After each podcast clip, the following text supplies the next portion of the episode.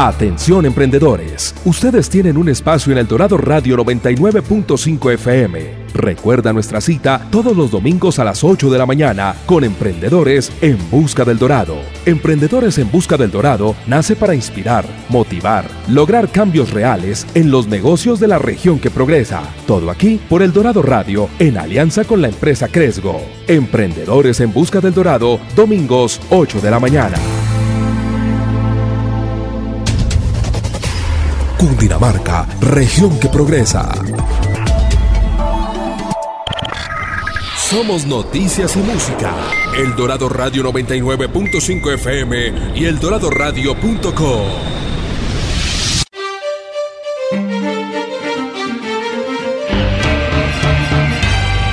Desde la Tierra del Cóndor, transmite El Dorado Radio 99.5 FM HJE78. El Dorado Radio.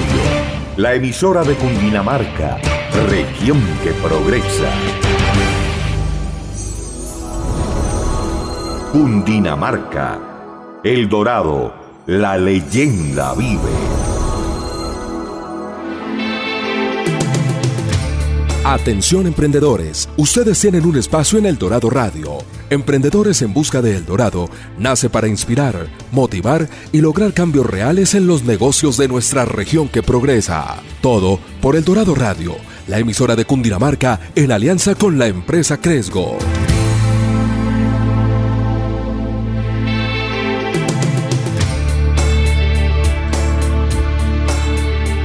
Buenos días a todos nuestros oyentes. Hoy domingo 8 de la mañana con nuevos programas, nuevas sorpresas. Y bueno, llegamos al programa número 124 y Andrés nos acompaña hoy. Andrés, buenos días. Daniel, ¿cómo vamos? ¿Qué tal todo? ¿Qué tal el domingo? Todo muy bien, todo muy bien, esperando que esta gran sorpresa seguramente a muchos les interesará porque es un sector y, y es un proyecto que nos trae nuevas ideas y nuevas disrupciones. Bueno, antes de, contar, contémosle un poquito a los oyentes de qué se trata el programa de hoy y quién es nuestro invitado.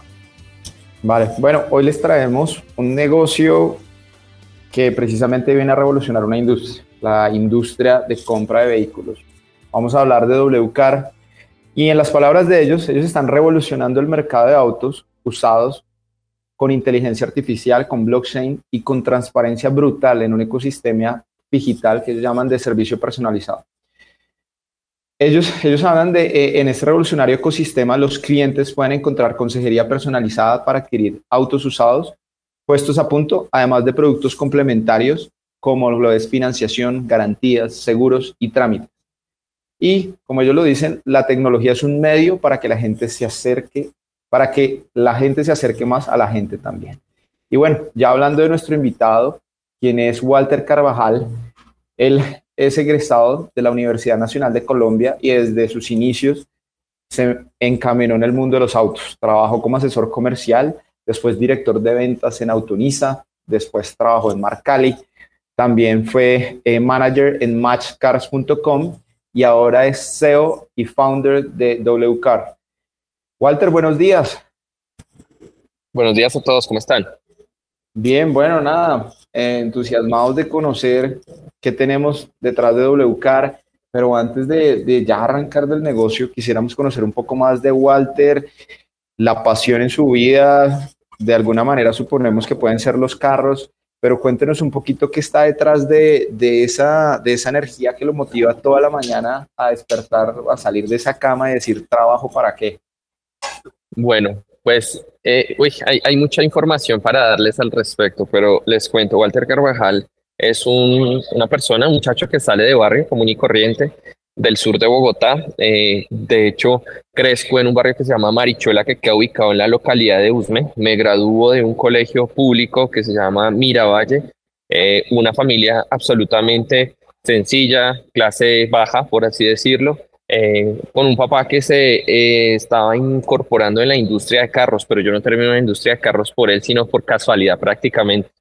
Eh, me gradué del colegio, después me pongo a estudiar en la Universidad Nacional, empiezo a estudiar administración de empresas, pero en paralelo se me da una oportunidad de vincularme precisamente al mundo de los carros porque un empresario, yo vendía colchones en una empresa que se llama Colchones Spring y un empresario me conoce y me dice, oiga, ¿por qué no se viene a trabajar conmigo? Entonces yo, pues yo, yo le dije, sí, yo me voy a trabajar con usted, me voy a trabajar con... Eh, eso sucede cuando yo tengo 20 años, entonces de hecho desde los 20 años hasta, lo, hasta mi edad actual es lo único que sé hacer, no me veo haciendo absolutamente nada más que trabajando en carros, es mi vida, es mi pasión total. Bueno, Walter, no, buenísimo. Eh, digamos que esto, esto le habla a mucha gente que seguramente por, por sus inicios piensan que no, el camino del emprendimiento no es para ellos. Y pues traemos casos como el de Walter, que precisamente llega al mundo de, de los vehículos y metiendo eh, tecnología fuerte. Ahora sí, cuéntenos un poquito, bueno, WCAR, cómo es, cómo funciona, qué es lo que están haciendo, hace cuánto están. De acuerdo. Eh, WCAR es una empresa colombiana, 100% con capital colombiano, creada por un par de jóvenes emprendedores. Ese par de jóvenes emprendedores somos mi hermano y yo. Se llama Alejandro Carvajal y, yo, Walter. Eh, empezamos hace un año, pero todo esto es consecuencia de una cantidad de experiencias que recogemos a lo largo de 15 años de trabajo. Eh, como usted lo bien no mencionaba, yo trabajé con Chevrolet, trabajé con Renault, trabajé con Mercedes-Benz y después estuve trabajando en una empresa que se dedicaba a vender vehículos online. Pero también pasó algo interesante, fue que me fui a vivir a Canadá con el objetivo de perseguir ese sueño americano de alguna manera, estudiando y no, mire que entendí que Colombia tiene muchas más cosas interesantes de las que uno podría entender o podría resaltar al, al principio.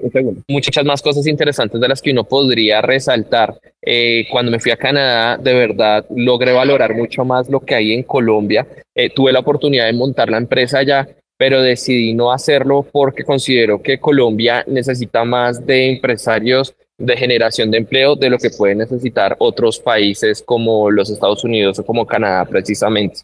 También otra reflexión que les dejo al respecto de, mi estadía en Canadá es que en Colombia creemos que somos más subdesarrollados de lo que realmente somos. En muchos aspectos somos súper desarrollados, pero no nos creemos el cuento. Les voy a poner un ejemplo con relación al desarrollo en el mercado de vehículos usados. En Colombia es un mercado muy interesante que tiene mucha más, mucha más sofisticación, que puede todavía, por supuesto, ser mejor y ahí es donde entra WCAR como una oportunidad, pero el mercado colombiano tiene bastantes elementos que lo permiten, que permiten que se pueda percibir como muy sofisticado.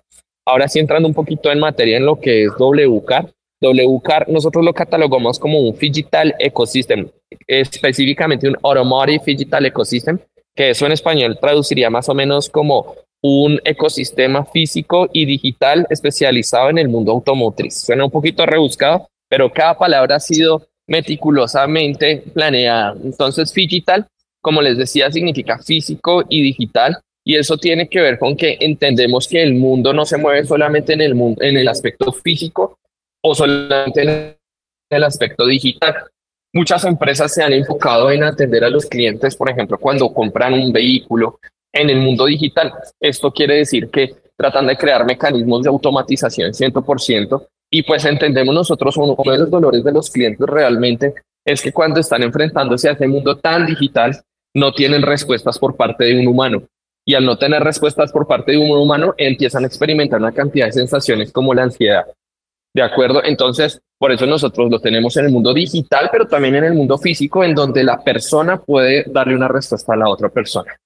Y ecosistema, porque nosotros consideramos que vamos o, creemos que es necesario la creación de todo un entorno que le permita a los clientes resolver todos sus problemas, desde el seguro, eh, los trámites, los créditos. Eh, también vamos a ayudarles con herramientas tecnológicas para saber, por ejemplo, el día del pico y placa, para saber cuándo tienen que cambiar o renovar la revisión técnico-mecánica, renovar el SOAR o incluso si están viajando de ciudad a ciudad, que el pico y placa cambia, eh, puedan saberlo a través de unos desarrollos tecnológicos que estamos alcanzando en este momento.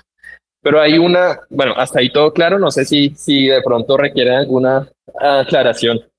No, no, ahí va, va perfecto, Walter. Ahí, ahí me, yo creo que vamos, vamos como contándole a los oyentes con esos primeros clientes, cómo fue, cómo fue conseguir que las personas comenzaron a confiar en una plataforma que combina lo digital con lo físico, que tiene, tiene digamos, tecnología. Ahorita de pronto profundizamos en eso. Pero, cómo es el proceso de, de poder vender el carro o poder comprar el carro para los clientes de pronto para que aquellos que nos escuchan se contextualicen del negocio? Hay un atributo que para nosotros debe estar por encima de cualquier otro atributo y no solamente en el negocio de carros, sino en cualquier negocio que se decida emprender y es la transparencia brutal. ¿sí? De alguna manera nuestra sociedad ha eh, aceptado que no haya transparencia en muchas de las transacciones en general. Y nosotros creemos que esa transparencia debe ser el valor a resaltar más importante en, en, general. Entonces, ¿qué ha pasado con WCAR y cómo se empieza a atender a sus primeros clientes? A través de esa transparencia brutal, nosotros nos hemos acercado a los clientes diciéndoles la verdad de todo desde el principio hasta el final. Desde que nuestra empresa, desde que nuestra empresa empieza en un pequeño escritorio con dos personas que literal éramos Alejandro y yo y cuando contratamos nuestro primer empleado, tomamos la decisión de que ese iba a ser el factor diferencial y lo que nos iba a permitir acercarnos de una manera diferente a nuestros clientes.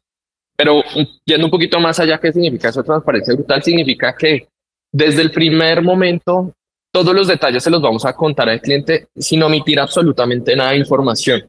Por ejemplo, si un carro tiene una reclamación o si un carro tiene una falla mecánica, nosotros se la vamos a decir al cliente de frente, sin maquillaje, sin, sin filtro, como se podría denominar actualmente. y Eso ocasiona de alguna manera un choque para muchas personas porque tal vez no estamos acostumbrados a que nos hablen francamente y directamente. Y nuestra cultura latina es una cultura muy de hablar por los laditos, pero decidimos hacer un cambio cultural, insisto, desde el momento cero. Y eso ha, ayudado a construirnos una reputación. Entonces, cuando ustedes me preguntan, bueno, ¿y cómo eran esos primeros clientes a los que ustedes atendieron? Difícil, muy difícil, porque la gente no estaba tan acostumbrada a que les contaran esas cosas que no querían escuchar. ¿sí? Pero insisto que eso fue el detonante para que nos empezaran a buscar muchísimos más clientes. Les voy a contar también un poquito cómo, cómo empieza WCAR, ¿está bien? Dale, dale, perfecto. Yo creo que cómo fue, cómo fue aquí los primeros clientes, decías que, que dos personas, usted, pues usted y su hermano, comenzaron a comenzar el negocio, contrataron a una nueva persona y cómo fueron llegando los primeros clientes con esa propuesta de valor y con ese atributo específico de tras, tras, transparencia absurda. ¿Cómo, ¿Cómo empieza a suceder esto? Nosotros, cuando recién yo llego de Canadá, literal, yo me bajé el avión cuando llegué a Canadá y al día siguiente fuimos y constituimos la empresa WCAR. Y como les contaba, no teníamos recursos, no teníamos nada más que ganas y conocimiento del mercado. Entonces, vamos a Cámara de Comercio, constituimos la empresa, hacemos todo el papeleo, pero nuestra primera oficina, curiosamente, dentro de la oficina de unos amigos que tenían un pequeño concesionario. Ellos fueron muy generosos con nosotros porque literal nos alquilaron un escritorio para que fuéramos trabajar Alejandro y yo. Ahí empezamos a través de una estrategia digital a contactar clientes, a buscar a la gente que quisiera vender sus carros y ayudarles a comercializarlos. Eh, pues resulta que en el primer mes ya estábamos con una capacidad limitada en ese pequeño escritorio y nos tocó empezar a buscar una bodega mucho más grande. Entonces el crecimiento se dio de una manera bastante, bastante rápida en, en WCAR. En los dos primeros meses ya estábamos alcanzando casi unos objetivos de contratación de cerca de, de, de seis personas. En los dos primeros meses ya teníamos seis empleados. ¿sí? Eh, es un, fue un reto completo porque, pues, como les digo, no teníamos los recursos y nos tocó empezar a buscar dinero prestado por todo lado con particulares.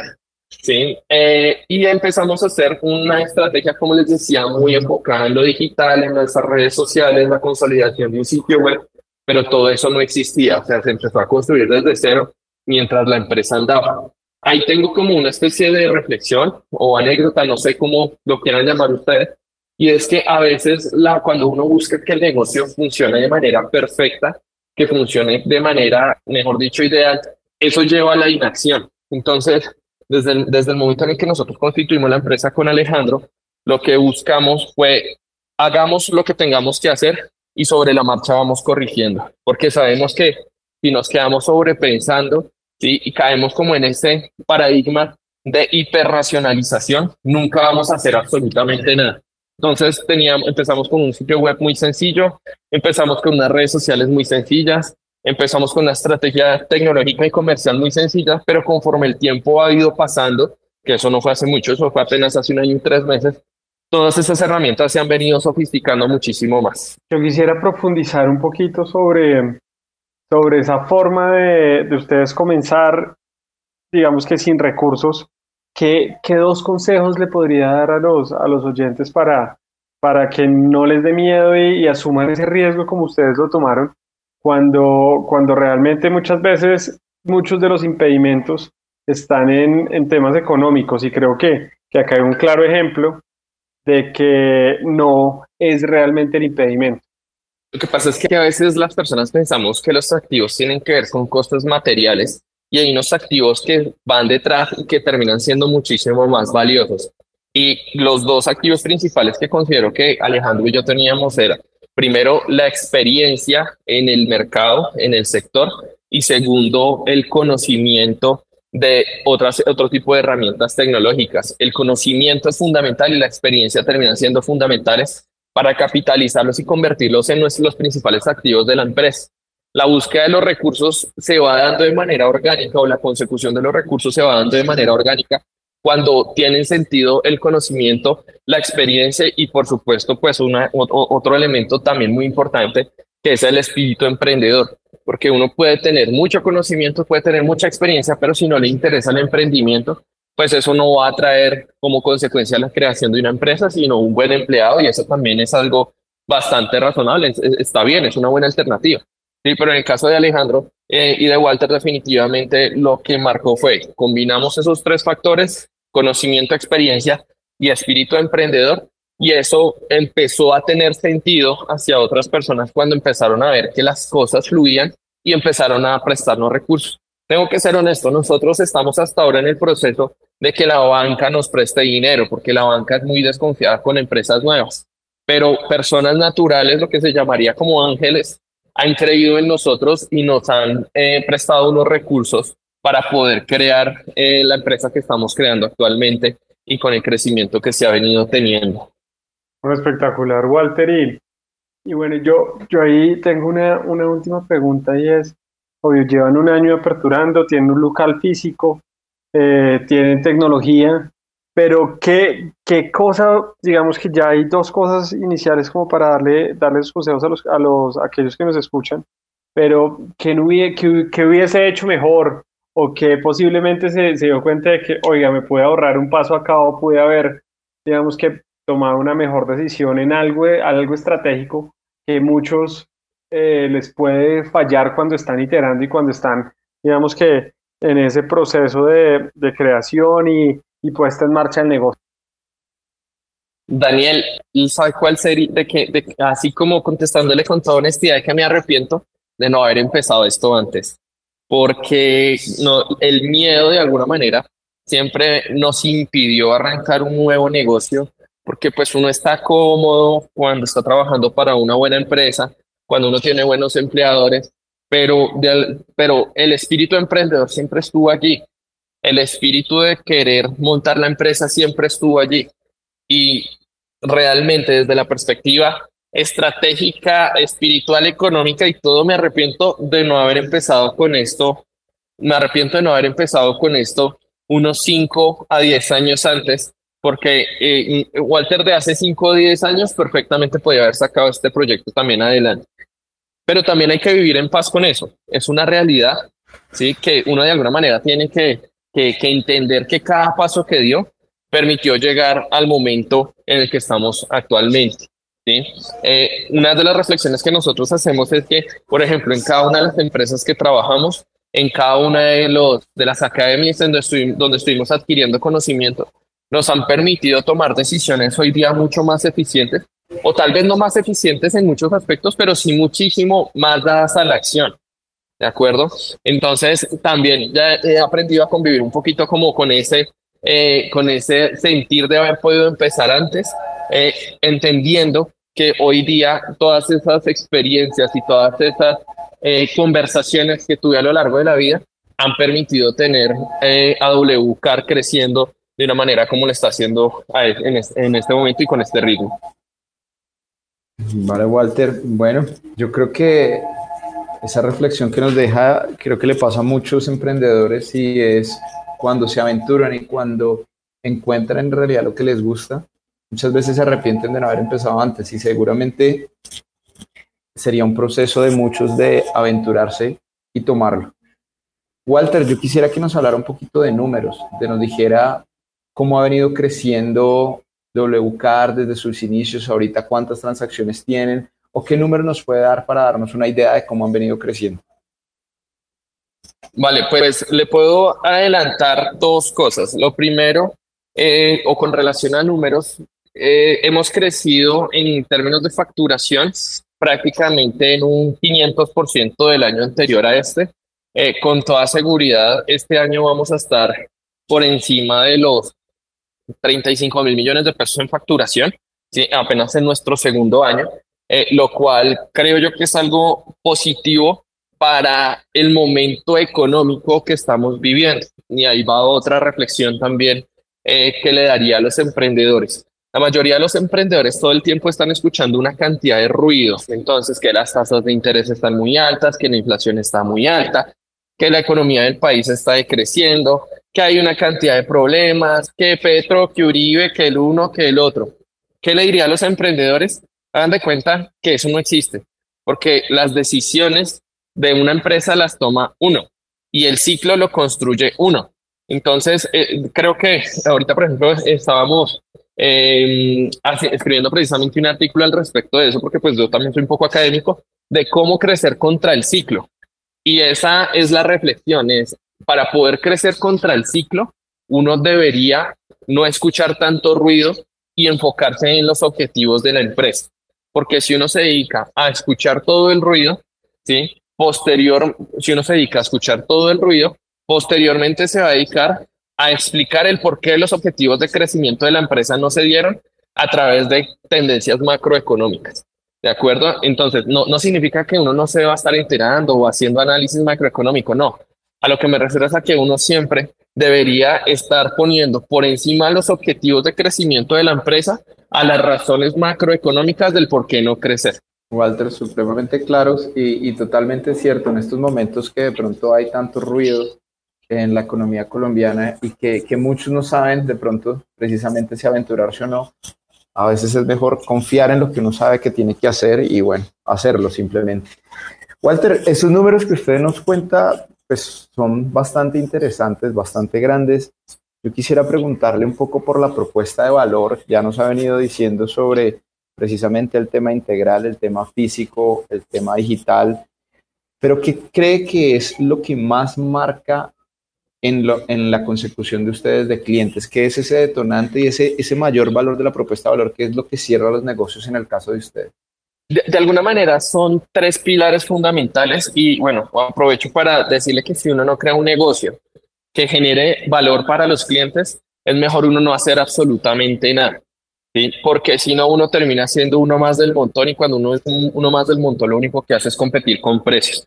Y precisamente desde la perspectiva estratégica, esa fue una de las decisiones que tomamos con Alejandro, es vamos a generar valor a la operación para que nuestros clientes realmente se queden con nosotros por algo que valga la pena y no solamente porque somos los más baratos. Entonces, en ese orden de ideas, nosotros tenemos tres pilares fundamentales que ya, los, habíamos conversado de alguna manera. Primero, transparencia brutal hablamos las cosas como son, decimos las cosas directamente sin filtro. ¿sí? Eso de entrada ya es disruptivo en el mercado porque el mercado automotriz tiene mala reputación porque precisamente los clientes siempre están percibiendo que se les oculta información. De hecho, hay un problema económico súper clásico en donde el vendedor siempre sabe más que el comprador. En este caso también el comprador puede saber más que el vendedor. ¿sí? Y nosotros lo que hacemos es equilibrar esas cargas y que todo el mundo tenga exactamente la misma información de una manera neutral. ¿Esto cómo se logra? Por ejemplo, cuando usted compra un vehículo con nosotros, de entrada usted tiene un peritaje emitido por una tercera parte totalmente neutral que se llama Colser Auto. Y Colser Auto no tiene ningún sesgo y le dice al cliente que está comprando el carro, mira, aquí está el peritaje, tiene esto, esto, esto y esto y tuvo una reclamación de esto. Si al cliente le satisface ese peritaje, compra el vehículo. Si no le satisface, no lo compra y eso también está bien. El segundo pilar que nosotros tenemos es que más que vender, aconsejamos. Eso se traduce en que si algún cliente viene a comprar un vehículo a WCAR, el cliente va a encontrar una información diferente a la que encuentra en el resto de concesionarios, porque los otros concesionarios están más enfocados en la rentabilidad del negocio y cómo sacarle el mayor provecho a ese cliente. Por ejemplo, vendiéndole el carro más caro, vendiéndole la póliza más caro, cobrándole por los trámites de traspaso lo más caro posible. Con nosotros no, con nosotros van a encontrar una consejería en la cual vamos a entender realmente lo que el cliente necesita. Para esto utilizo casi siempre la misma anécdota y es un cliente que viene con tres niños, con un perrito y con su esposa y se iban a comprar un Audi A3, que es un carro de tres fuertes. Dentro de la consejería que le pudimos brindar a ese cliente, dijimos, vaya y se da una vuelta larga con este carro y nos dice si efectivamente ese carro realmente satisface lo que usted necesita. Y el cliente entendió que no, no era lo que necesitaba. Para nosotros era rentable venderle ese carro porque además era un carro que llevaba mucho tiempo pegado en el inventario, pero no es rentable en el largo plazo porque ese cliente en tres meses iba a venir a cambiar el carro insatisfecho o probablemente no lo cambiaba con nosotros, no lo cambiaba en otro día. Entonces, lo que hicimos fue aconsejarlo y orientarlo más hacia realmente satisfacer la necesidad de él y no la necesidad de rentabilidad de la empresa. El otro pilar que tenemos es el uso de la tecnología para acercar a la gente y no para alejarla. Eh, resulta que pasa hoy día que la mayoría de, o muchas industrias se están moviendo hacia un aspecto de plena automatización, en donde existe una página web que el cliente se autogestiona, va a la carrito de compras, da a comprar, y cuando está en carrito de compras tiene una sensación de ansiedad horrible y a veces no tiene quien le respalde o quien le responda eh, las dudas que tiene en tiempo real. Entonces, en WCAR claramente el proceso busca una automatización hasta cierto punto, pero cuando el cliente tenga ansiedad de saber si ese carro tiene caja mecánica o caja automática, ahí siempre va a haber un humano dispuesto a brindarle la información y a aconsejarlo como corresponde.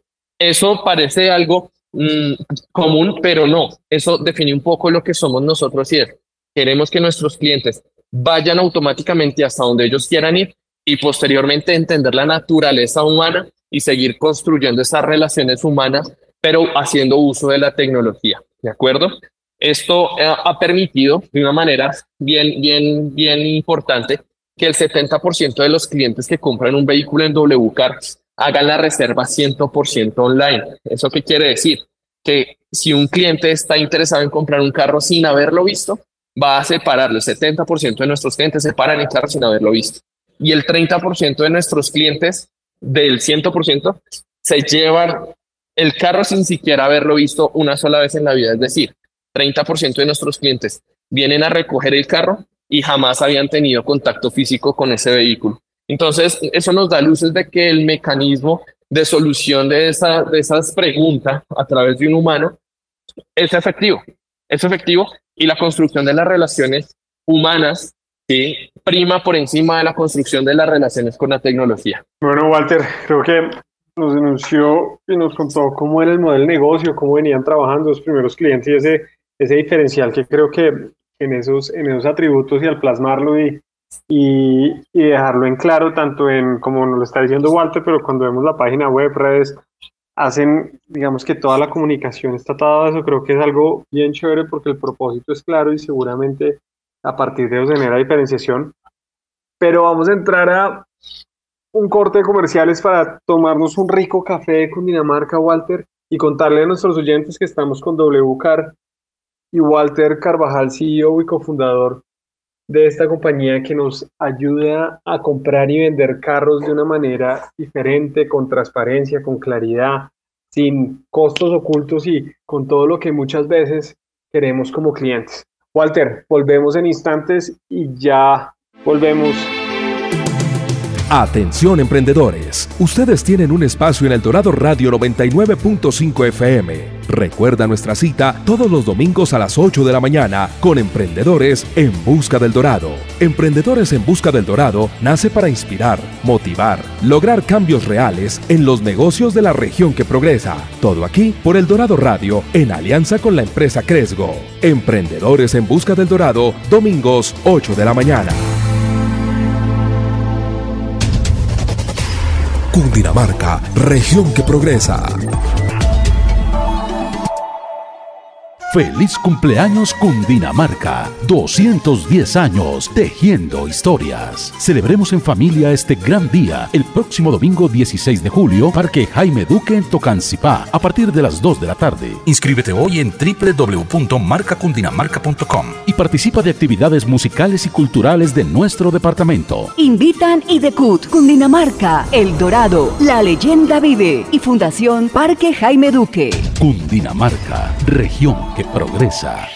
Atención zipaquireños, alisten su número de la lotería porque es hora de ser el ganador de la Lotería de Cundinamarca. Ustedes son la imagen principal de nuestro billete de la semana. Los esperamos este próximo 18 de julio en el parque principal para que adquieran sus billetes ganadores. Nuestros sorteos son todos los lunes a las 10 y 25 de la noche con transmisión por el Canal 1. Participe por más de 10 mil millones de pesos en premios y un mayor de 3 mil millones. ¡Feliz! ¡Feliz cumpleaños a Zipaquirá! 423 años de esta hermosa tierra salinera. Los lunes hágase rico. Recuerde siempre jugar legal. Cundinamarca, región que progresa. Atención emprendedores, ustedes tienen un espacio en El Dorado Radio. Emprendedores en Busca de El Dorado nace para inspirar, motivar y lograr cambios reales en los negocios de nuestra región que progresa. Todo por El Dorado Radio, la emisora de Cundinamarca en alianza con la empresa Cresgo.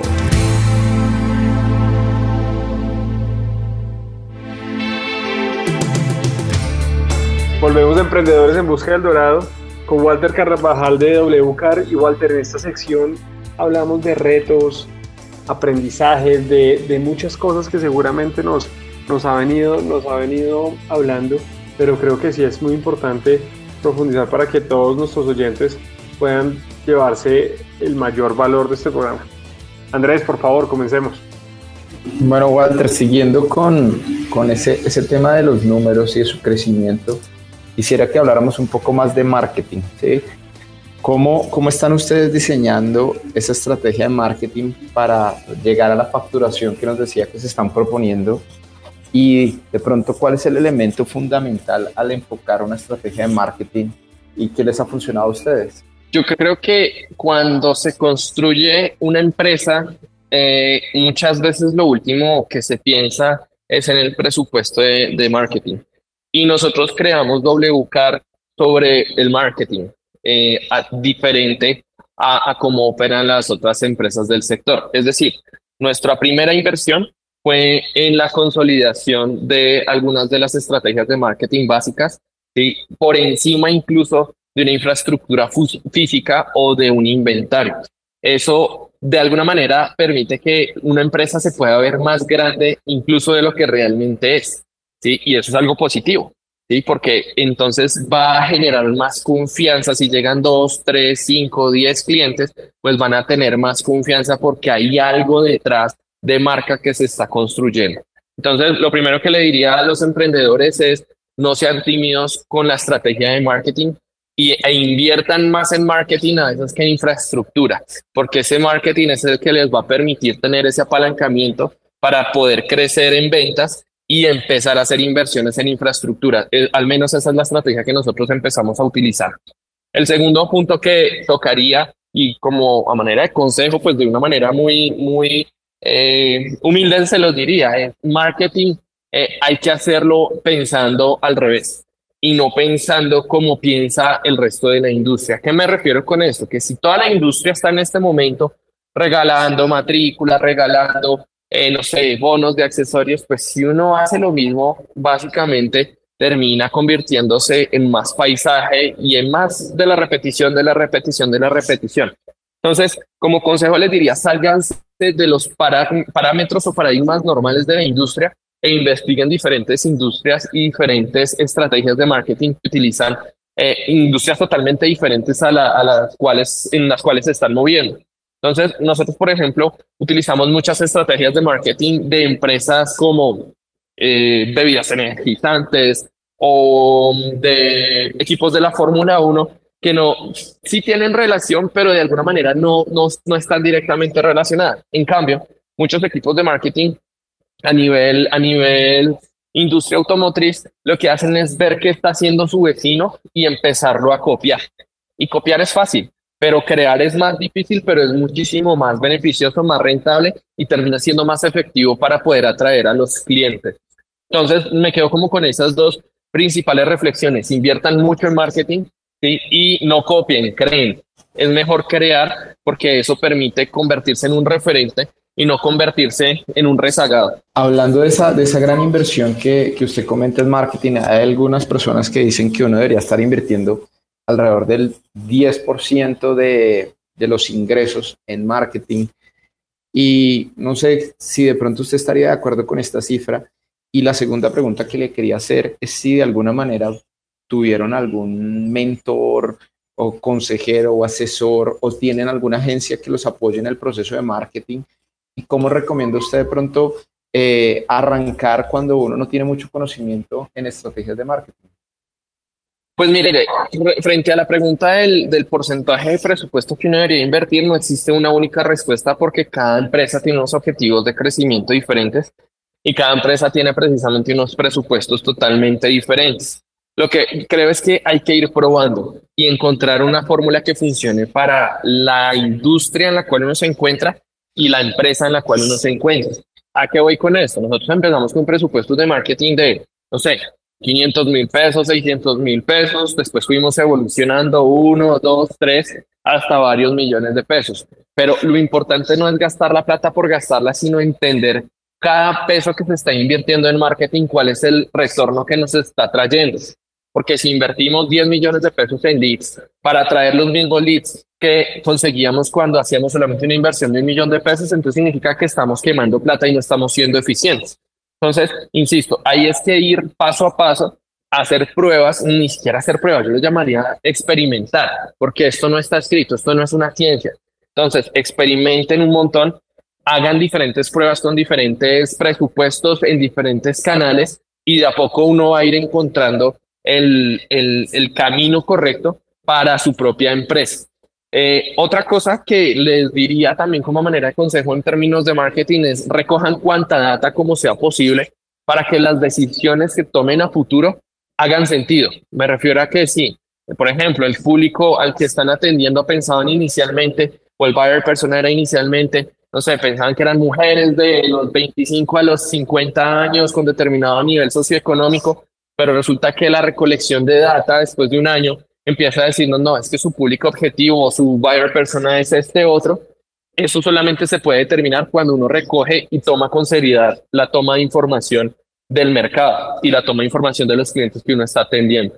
Em, con relación al tema de la mentoría, eh, no, de, ninguna manera quiero sonar pretencioso. Básicamente lo que, lo que yo sé hacer en la vida es marketing.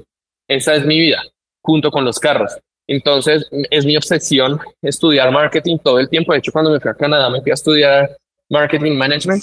Entonces, eh, el director de mercadeo aquí en WCAR he sido yo haciendo muchísima investigación.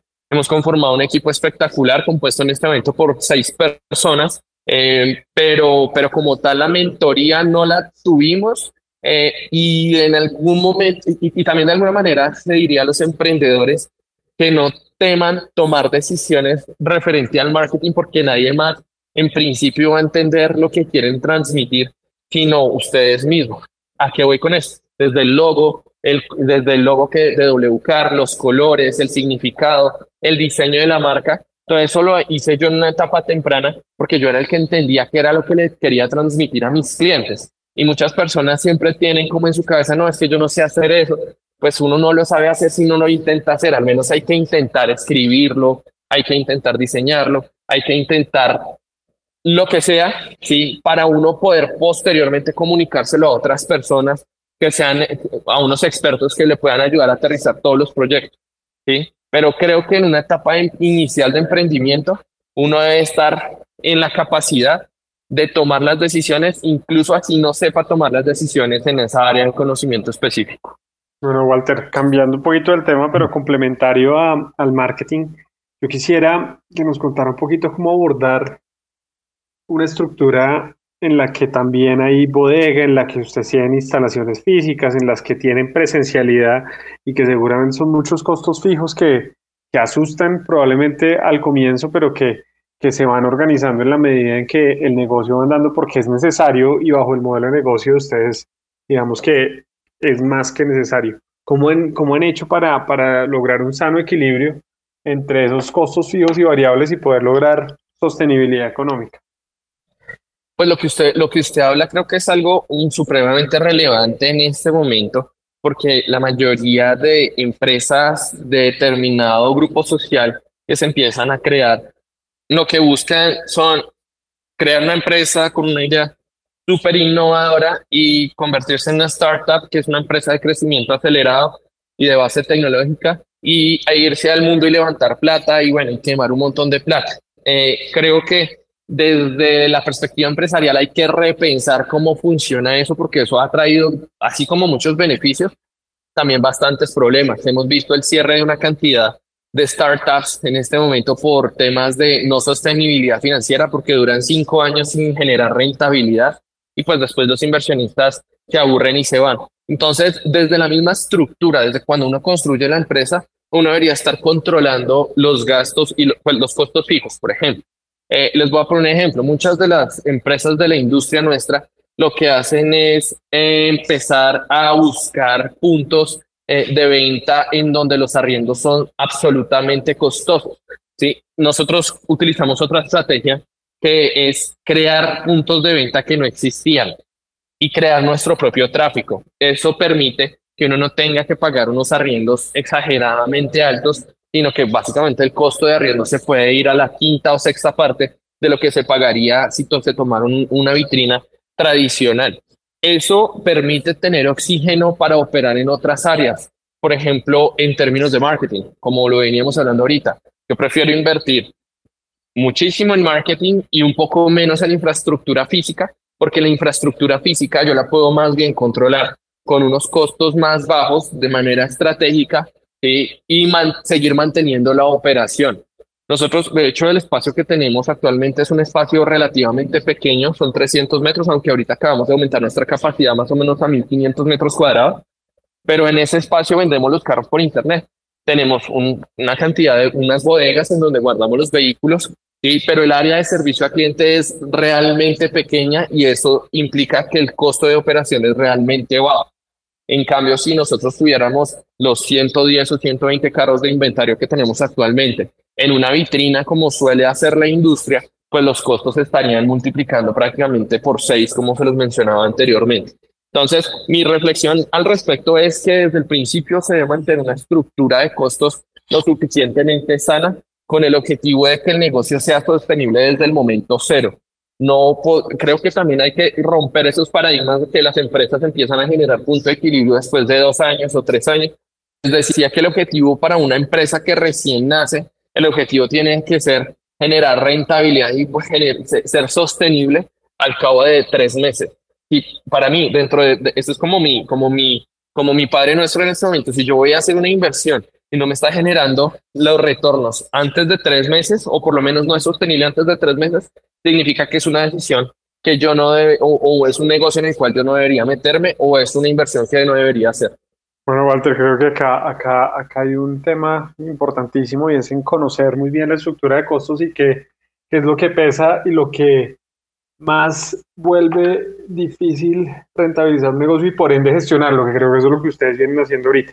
Y finalmente, mi otra pregunta eh, está dado en tecnología. Sabemos que, que está, digamos que altamente competido el talento tecnológico y la consecución de personal. ¿Cómo les ha ido a ustedes? ¿Cómo han afrontado ese reto de, de conseguir equipo, de formar equipo y más en temas tecnológicos?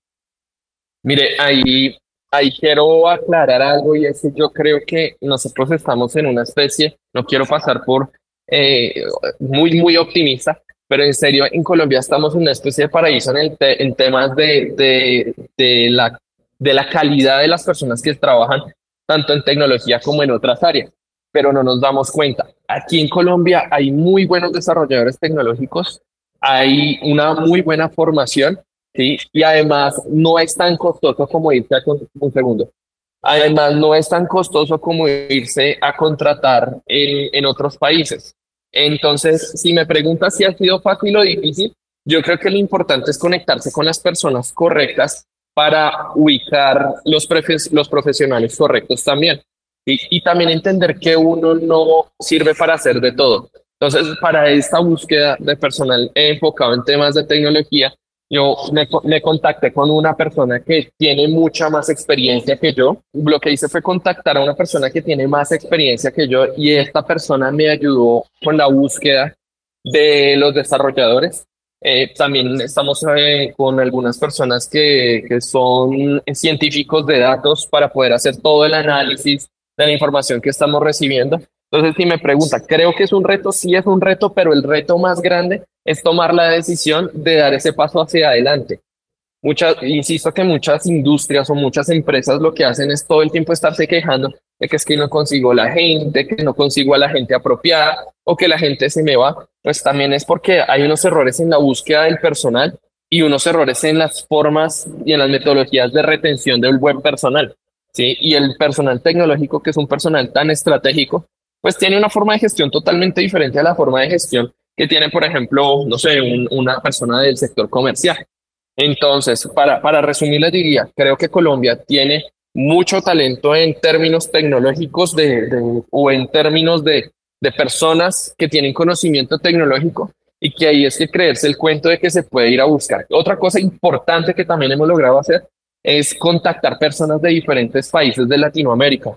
Entonces, tenemos, por ejemplo, apoyo de personas de Ecuador, de Venezuela, de Perú, de Chile en aspectos tecnológicos. Y esto creo que es absolutamente válido y entender que podemos comportarnos como una sola cultura, ¿sí? que tenemos, no tenemos barreras de idioma, no tenemos barreras de, horario eh, y que es supremamente fácil contratar a personas de otros países. Entonces, también es que hay que abrir un poco la, la, la estrategia de contratación y vincular a personas que se encuentran en otras latitudes. Eso con relación al tema tecnológico, ¿no? Sí, de acuerdo, de acuerdo. De acuerdo, Walter, y vamos a entrar a una sección muy rápida para conocerlo un poquito más como persona. Me encantó cómo, cómo, cómo se presentó con todo ese, ese, esa historia de vida detrás, pero vamos a hacer unas preguntas rápidas, respuestas rápidas. Andrés, por favor. Walter, su palabra favorita. Emprendimiento. Su comida favorita. Pasta. Una persona que admire. A mi abuelo. Su plan favorito. Estar en mi casa. Y un libro que nos pueda recomendar. Mm, pensar rápido, pensar despacio, de Daniel Kahneman. Gracias, Walter. Y, y bueno, también recomendadísimo ese libro. Eh, ya para terminar, lo que usualmente hacemos es concluir y poder como resaltar todas estas frases todos estos aprendizajes, todo este tipo de, de contenido de valor que, que, hemos venido, venido conversando entre los tres. Y bueno, voy a comenzar por mi parte. Yo creo que en el tema de, de costos hay algo bien importante, usted lo decía, y es conocer realmente qué mueve la aguja y qué no. Porque en este caso usted nos habla de los arrendamientos, pero creo que es un mensaje clarísimo a que, a que cada empresa o cada emprendedor analice su estructura de costos y entienda dónde gestionar lo y dónde no, porque al final los costos fijos son fijos y por ende venda o no venda se deben pagar.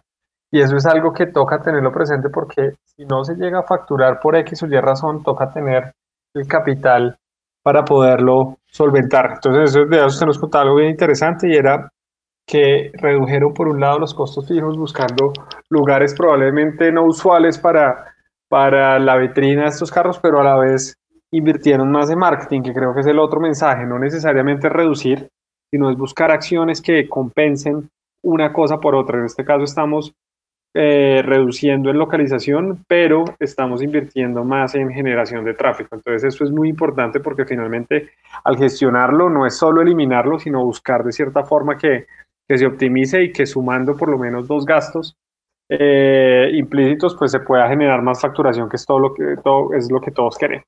Y finalmente el tema de, de, personal tecnológico, creo que hay algo bien importante y usted lo decía al final y es, nos tenemos que creer el cuento, que tenemos que creer, creer específicamente que, que sí tenemos ese talento y que se puede hacer. Es algo muy importante que creo que, que debemos trabajar desde muy pequeños y es esa capacidad de pensar global, esa capacidad de pensar que efectivamente los sueños se pueden hacer realidad y que no se logran inmediatamente, pero se logran paso a paso, que con constancia, trabajo y seguramente asumiendo riesgos y tomando decisiones, las cosas se van a dar. Pero sin riesgo y sin decisiones probablemente no lo podemos dar, o sea que es un mensaje grande a que tomemos esas decisiones, porque finalmente muchas veces decimos quiero hacer, quiero hacer, quiero hacer, pero, pero lo importante es hacer. Y creo que la historia de Walter nos dice muchísimo en que al gestionar y tomar decisiones los resultados se ven. Yo creo que eso es por mi parte. Andrés, siga, porfa. Vale. Bueno, yo, yo creo que me llevo de, de Walter su historia de vida. Sí, creo que es, es un claro ejemplo de, de lo que a muchos nos pasa de que arrancamos, arrancamos en un medio, arrancamos en algo que se convierte en nuestra pasión y muchas veces pensamos de qué manera se puede monetizar. Ahí es donde para mí nace el éxito del emprendimiento y es cuando la pasión se vuelve el trabajo y no se concibe como trabajo, sino simplemente como entretención. Durante muchos años Walter estuvo involucrado en el área comercial de diferentes compañías, aprendió, como él mismo nos lo dice, lo que más desarrolló fue sus habilidades en marketing.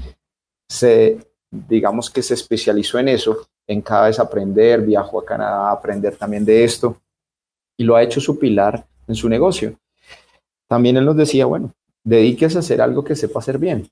Él considera, y seguramente es así porque los resultados lo avalan, su habilidad está en el lado de marketing, delegue los otros elementos que no sepa hacer no está mal, al revés, le va a permitir tener una evolución más rápida, un crecimiento más acelerado, que es lo que está consiguiendo.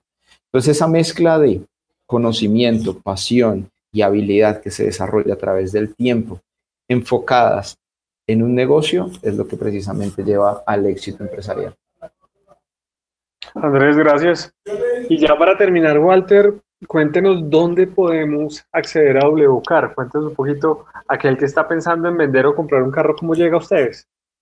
Bueno, como les contaba, estamos en un mundo digital, físico y digital, entonces pues nos pueden encontrar en nuestra página web que es súper sencilla, wcar.co. En nuestras redes sociales, en Instagram estamos como wcar.oficial, en LinkedIn estamos como wcar, así súper sencillo.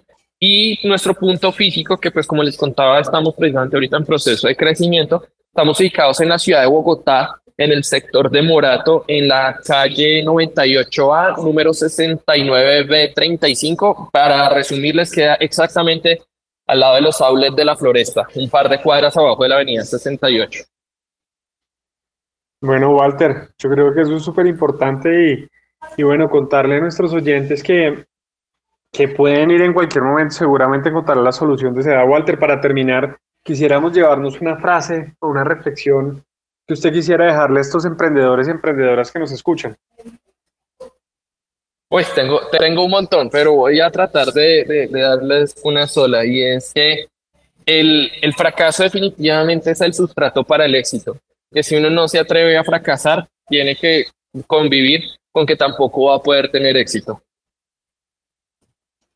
Bueno, Walter, buenísima y, bueno, agradecerle por el tiempo, por poder conversar y poderle, poderle contar a nuestros oyentes cómo ha sido su historia de vida y de negocio. Bueno, ustedes, muchas gracias. Bueno, no siendo más, nos despedimos y nos vemos en el próximo programa. Gracias, Walter, gracias, Andrés.